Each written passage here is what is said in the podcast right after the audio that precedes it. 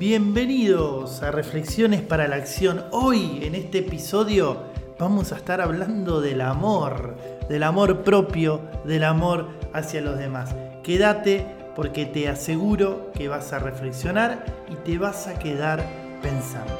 Bienvenido. Sergio Manacero nos invita a reflexionar y conversar sobre una mirada diferente de nuestras situaciones cotidianas para lograr nuestros objetivos. Para lograr nuestros objetivos. Esto es Reflexiones para la Acción. Una mirada diferente de nuestras situaciones cotidianas.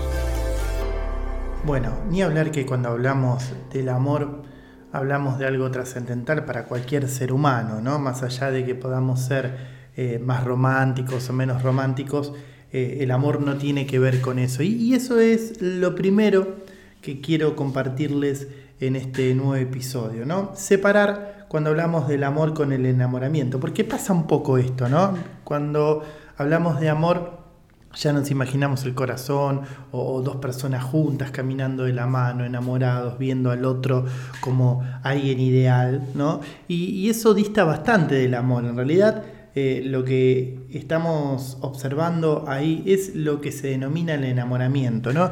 Y, eso tiene tres etapas en donde desde mi mirada considero que quizás la tercera etapa sea lo más parecido al amor, ¿no? Eh, y esto lo trabaja Gabriel Rolón en El lado B del amor, un libro muy interesante, y él habla de la primera etapa como la etapa de enamoramiento, ¿no?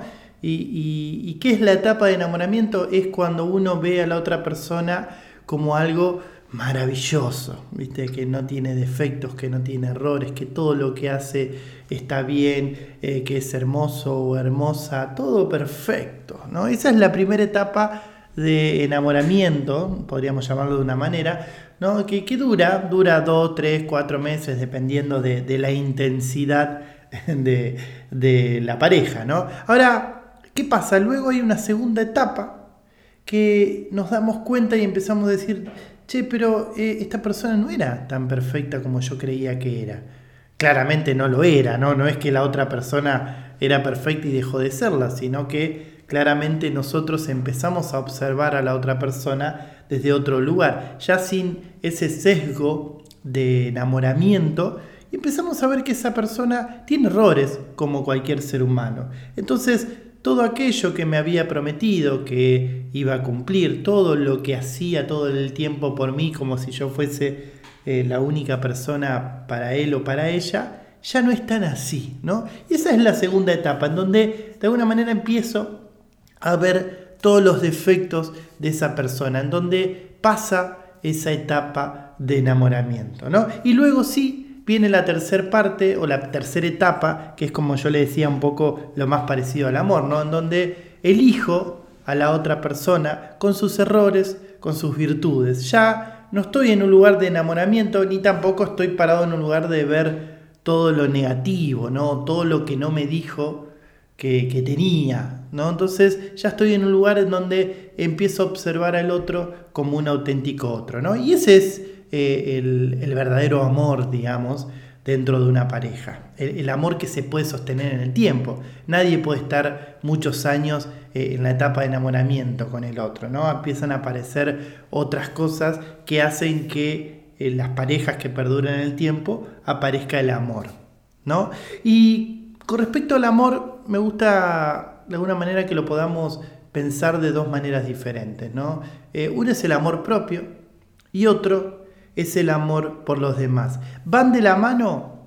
Puede ser, yo creo que sí, que están bastantes eh, alineados, tanto el amor propio como el amor, con los, el amor hacia los demás. Ahora, ¿qué es lo que está primero? No? A mí me gusta mucho esto como, como cuando se habla del huevo y la gallina. ¿Qué está primero? ¿El amor por uno o el amor por los demás? Ya sé que seguramente vos estarás pensando, y el amor propio, sí, yo creo que, que puede ser, pero guarda con esto porque eh, también creo que el amor propio se alimenta del amor hacia los demás. Ahora, como para poder poner prioridades, ¿no? Decir, bueno, ¿qué, qué es lo más importante? Eh, yo creo que es el amor propio. ¿Por qué? Porque es lo que nosotros podemos construir, ¿no? Y sobre todo cuando aparece este paradigma, ¿no? De yo para poder amar al otro también necesito que el otro me ame, ¿no? O si el otro quiere que yo lo ame, bueno, eh, que el otro a mí me ame también, ¿no? Una vez escuché una frase que me llamó mucho la atención que, decía, eh, es fácil amar a alguien que te ama, lo difícil es amar a alguien que te odia, ¿no? Eh, entonces, por lo general, siempre cuando hablamos del amor hacia los demás, tiene que ser alguien que yo considero que el otro me está dando lo mismo. Por lo tanto, creo que si tendríamos que tomar un punto de partida en donde podemos hacernos cargo y hacer algo por nosotros, es en el amor propio. Ahora, eh, no entendiendo el amor propio como aislarme, ¿no? El amor propio como no escuchar a los demás. El amor propio como solamente me interesa lo que yo pienso. Porque creo que ahí es un, donde mezclamos un poco, porque hay algo que tenemos que entender, los seres humanos somos seres emocionales y somos seres sociales. Necesitamos estar con los otros. Entonces, eh, yo por lo menos no concibo eh, alguien que me diga, y yo me amo a mí mismo, pero no me interesa nada de los demás. Es como que digo, me hace un poquito de ruido, hay algo ahí, ¿no? E, entonces, me gusta esta idea de pensar que eh, el amor hacia uno mismo, de alguna manera, es proporcional con el amor hacia los demás. Porque seguramente te estarás preguntando, bueno, ok, ¿qué tengo que hacer para amarme a mí mismo? ¿No? Y muchas veces los libros de autoayuda nos venden esto de, viste, parate frente al espejo y decir, yo me amo, yo me amo, yo me amo, date besitos. Digo, y, y no sé si alcanza con eso, ¿no? ¿Qué estás haciendo para sentir más amor por vos? ¿Qué estás haciendo para que te sientas mejor? Y ahí es cuando en mi reflexión aparece en el, en qué estoy haciendo me aparece automáticamente qué estoy haciendo por los demás. ¿no? Entonces creo que eh, mi amor propio se alimenta del amor que doy hacia los demás. ¿no? Entonces, interesante esto, de, de, que te preguntes y te digas, che, ¿qué estoy haciendo para amarme un poco más a mí mismo? Y fíjate que es muy probable que las respuestas que encuentre tengas que ver en cómo estás amando a los demás. Por lo menos de mi mirada, quizás vos encuentres otra alternativa. Eh, está bueno y por supuesto es súper importante valorarnos a nosotros mismos, ¿no? querernos a nosotros mismos, amarnos. Nadie puede dar lo que no tiene. Por lo tanto, necesitamos construirnos a nosotros mismos. Pero la mejor manera que al menos yo encuentro de construirnos a nosotros mismos es estar en constante construcción con los demás. Bien, así que esa es mi invitación.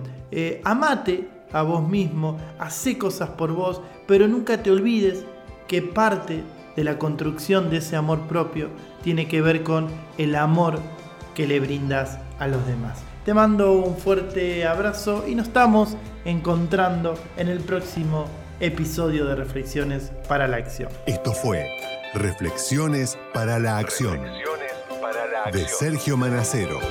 Nos encontramos muy pronto para seguir reflexionando juntos sobre una mirada diferente de lo que nos pasa a diario.